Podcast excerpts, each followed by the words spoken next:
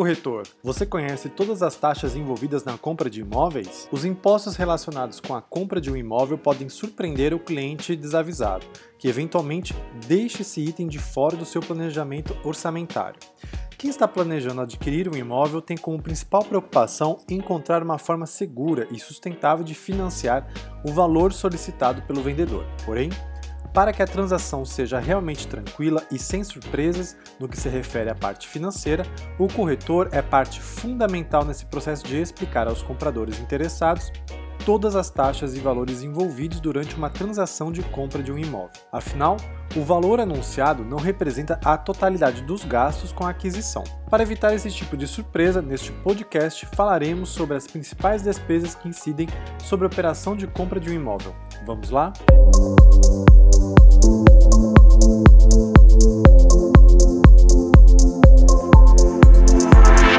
Bom, então vamos começar pela taxa que nós estamos mais acostumados. Taxa de corretagem. Em toda e qualquer transação imobiliária, seja de compra ou venda, existe a taxa de corretagem, quando a negociação do imóvel é intermediada pelo próprio corretor. Este valor fica entre 6% e 8% do valor total do imóvel, podendo variar para baixo para cima de acordo com a região e especificidade da transação. É sempre importante deixar claro para o seu cliente, quem está procurando o imóvel, qual é a taxa praticada pela sua imobiliária ou construtora para que, assim, ele possa se planejar financeiramente considerando essa taxa. Taxa de interveniência. Essa taxa ocorre quando seu cliente compra o imóvel direto com a construtora e, ao invés de financiar o imóvel para a compra com o mesmo banco que garantiu a obra à construtora, opta por um outro banco de sua preferência. Essa taxa é considerada uma venda casada e normalmente não deve ser paga pelo consumidor, mas sim pela própria construtora que assinou o contrato com o banco que garantiu sua obra. Essa taxação chega a 2% do valor do imóvel. É sempre recomendado informar ao cliente sobre as taxas envolvidas e os procedimentos mais adequados a cada ocasião e negociação. ITBI. Esta é uma das principais taxas para quem compra um imóvel.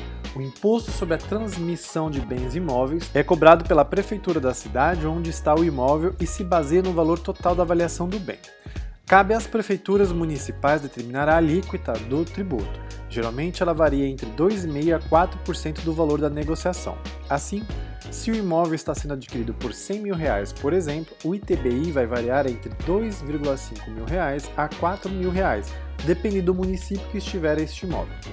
Então, não há como fugir dessa despesa. Sem o pagamento do tributo, o comprador não consegue transferir o imóvel para o seu nome.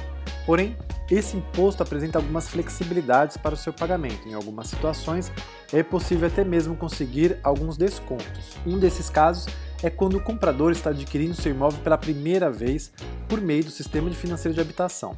Aqui caberá um desconto de 50% no valor do ITBI. No exemplo do imóvel de 100 mil reais, o valor do tributo cai para 1,5 mil reais a 2 mil reais, dependendo da líquida aplicada na cidade. Outra forma de aliviar o peso do ITBI na hora de adquirir o imóvel é diluir o seu valor no financiamento operação que é aceita por alguns bancos. Assim, em vez de ter que desembolsar o total do imposto no ato da compra, o valor é diluído ao longo do período do contrato do financiamento. Seguros. Todo financiamento feito dentro do SFH, Sistema Financeiro de Habitação, deve incluir o pagamento de dois seguros, um para MIP, morte e invalidez permanente, e o outro para DFI, danos físicos do imóvel ambos são pagos simultaneamente às parcelas do financiamento. No geral, o custo dos seguros na prestação do imóvel é de 3 a 5%. O consumidor pode economizar no desembolso das apólices ao comparar os seus valores com diferentes instituições bancárias. Nessa etapa, também é aconselhável pedir para a instituição financeira a planilha do cálculo do CET, custo efetivo total, que vai mostrar todos os encargos e despesas do empréstimo. Escritura pública. Obter uma escritura pública é uma etapa indispensável para qualquer transação imobiliária. O documento emitido pelo tabelionato de notas garante um amparo legal para a operação. Ele identifica tanto o bem que é objeto do negócio quanto as partes envolvidas. O custo da escritura pública também depende da localização do imóvel negociado. Nesse caso, diferente do ITBI, que é um tributo municipal, a variação é de estado para estado. No site do Instituto de Registro Imobiliário do Brasil, IRIB, é possível consultar o valor do documento em todos os estados. Para quem vai comprar o imóvel financiado, não é preciso se preocupar com a obtenção da escritura pública. O próprio contrato de financiamento substitui o documento. Fique atento, porém, porque alguns bancos costumam cobrar uma taxa de 1% do valor do imóvel para essa despesa. Registro do imóvel. Com o negócio fechado e a escritura pública ou o contrato de financiamento assinado em mãos, é hora de formalizar a transferência do imóvel para o nome do comprador. Lembre-se que quem não registra não é proprietário. Por isso, essa é uma etapa fundamental na transação que todo corretor deve sempre informar para seus clientes. Essa fase do negócio consiste na atualização do registro da casa ou do apartamento, que deve ser feito no cartório de registro de imóveis. O custo dessa operação também varia conforme a localização do bem. Você pode conferir no site do Tribunal da Justiça os valores praticados no estado. Em geral, a despesa representa entre 1% e 1,5% do valor total da transação. Assim, seguindo o exemplo do imóvel de 100 mil reais, é preciso reservar entre mil a R$ 1.500 para fazer o seu registro. Porém, a exemplo do que ocorre com o ITBI, compradores que adquirirem seu primeiro imóvel têm direito a um desconto de 50% com as despesas do registro.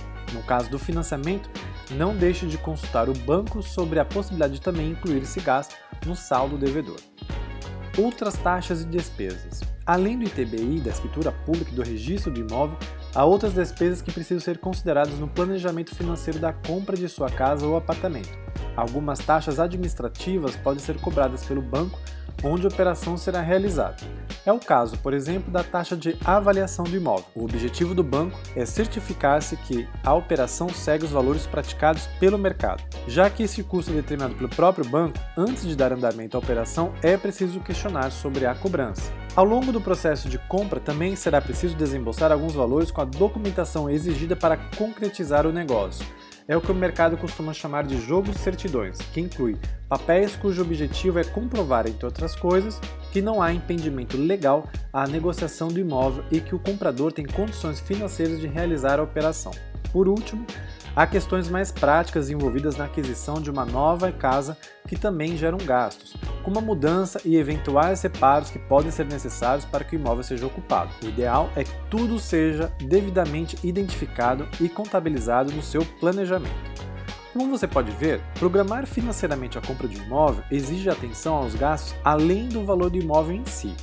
Mesmo que seu cliente consiga desconto ou parcelamento em algum deles, como o ITBI ou registro, é preciso se organizar com antecedência para não ter surpresas de última hora. É provável que, após ouvir todas essas informações sobre as cobranças envolvidas em transações imobiliárias, você tenha percebido a grande importância dos corretores assessorarem e orientar adequadamente seus clientes durante o processo de compra de um imóvel, elucidando todas as taxas envolvidas e despesas que ele terá.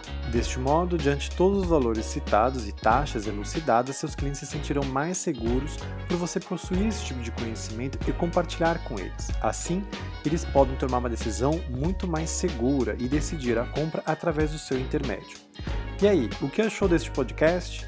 Para mais informações sobre mercado e dicas imobiliárias, fique atento ao podcast do Imóvel Web.